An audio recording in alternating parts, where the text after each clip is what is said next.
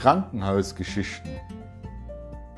Diesen Podcast widme ich einem guten Freund, der gerade im Krankenhaus sitzt und sich wahrscheinlich vor Langeweile schon irgendwelche Zeitungen zum hundertsten Mal angeschaut hat.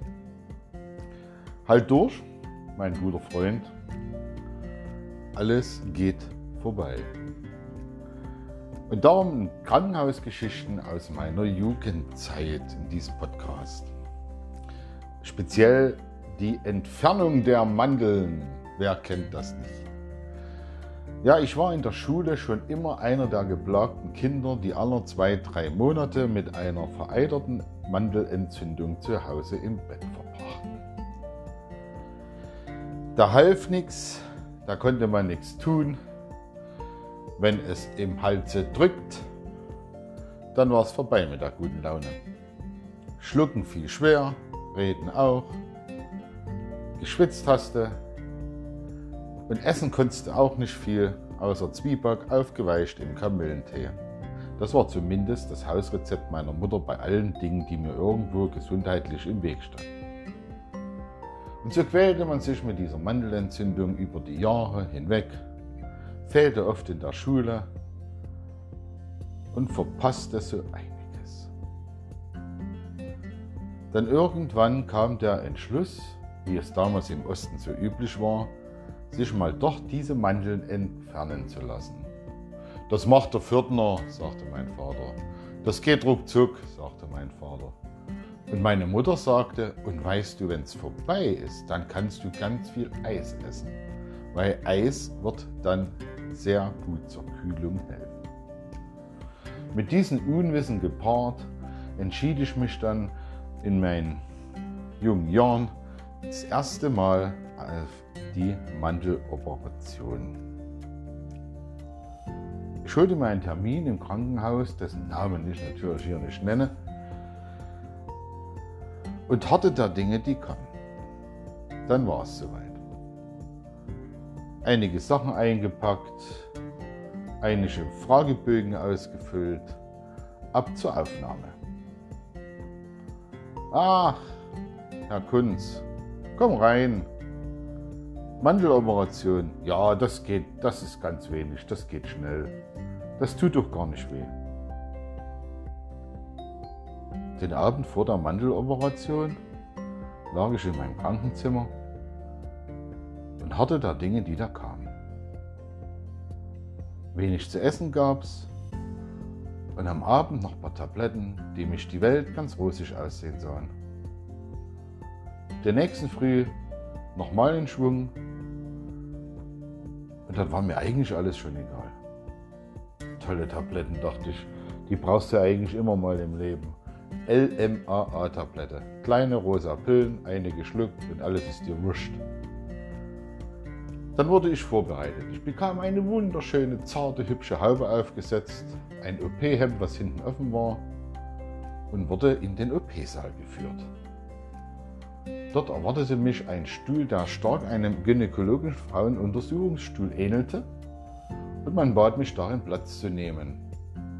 Die Beine musste ich breizen, damit die Ärztin von vorne heran konnte und im Stehen meine Mandeln entfernen sollte.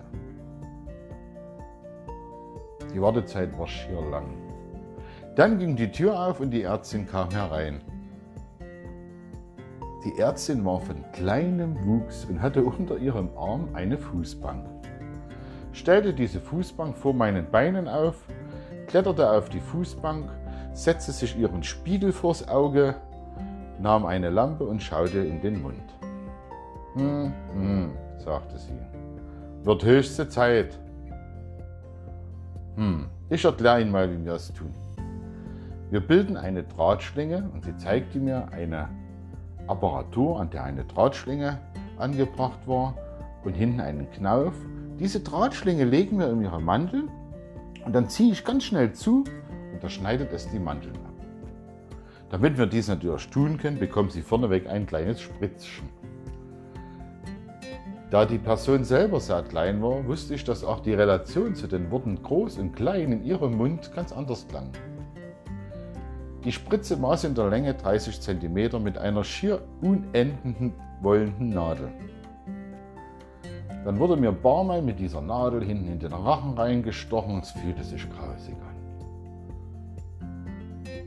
Nach einer kurzen Weile nahm die Ärztin eine Zange und zwickte mich hinten in mein Zäpfchen, um zu prüfen, ob alles taub war. Au, sagte ich. Hm, sagte sie. Normal dürften Sie das gar nicht spüren.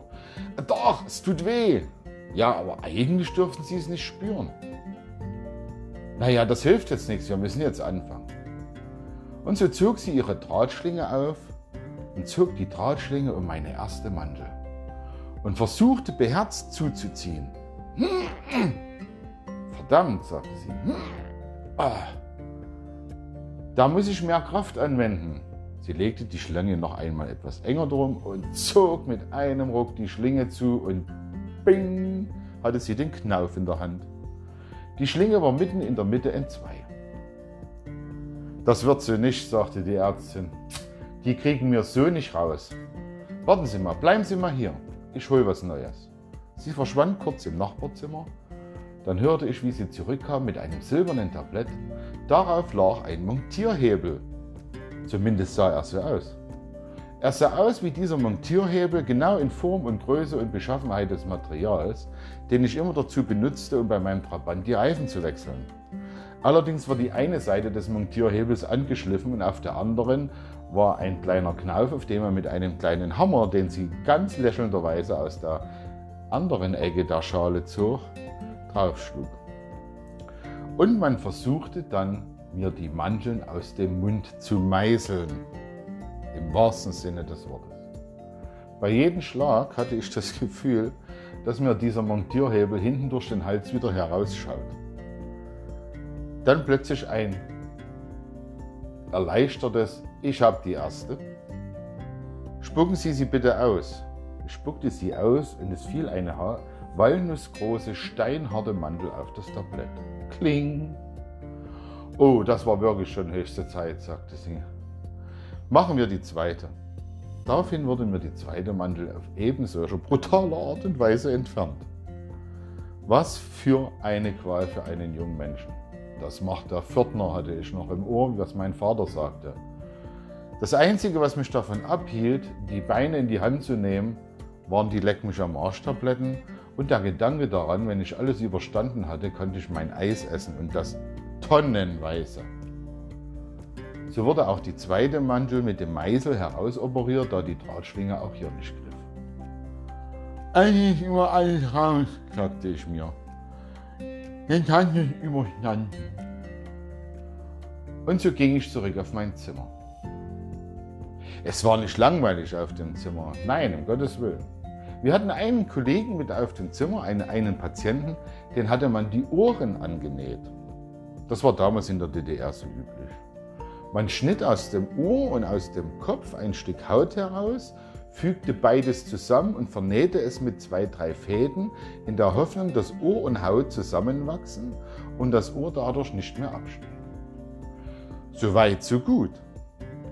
Dumm war nur, wenn du auf deinem Zimmer mehrere Patienten mitliegen hattest, die sich in einer Tour Witze erzählten. Solche Witze wie zum Beispiel, Herr Doktor, Herr Doktor, man ignoriert mich. Ja, der nächste bitte. Der arme junge Mann, den man die Ohren angenäht hatte, war natürlich in einem Fort damit beschäftigt, zu lachen und immer wieder zu lachen, bis er auf einmal sagte, mitten in einem Gelächter innehielt und sagte, Autsch!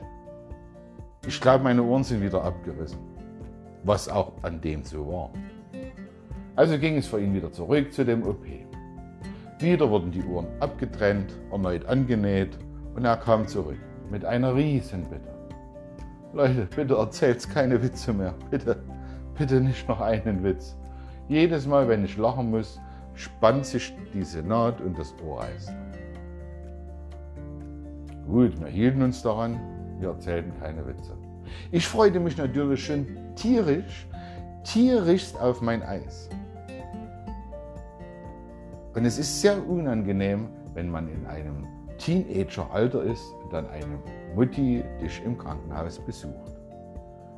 Meine Hoffnung war, sie brachte mir Eis mit, sie brachte mir heißen Salbeitee mit. Heißer Salbeitee, um meine Schmerzen zu lindern.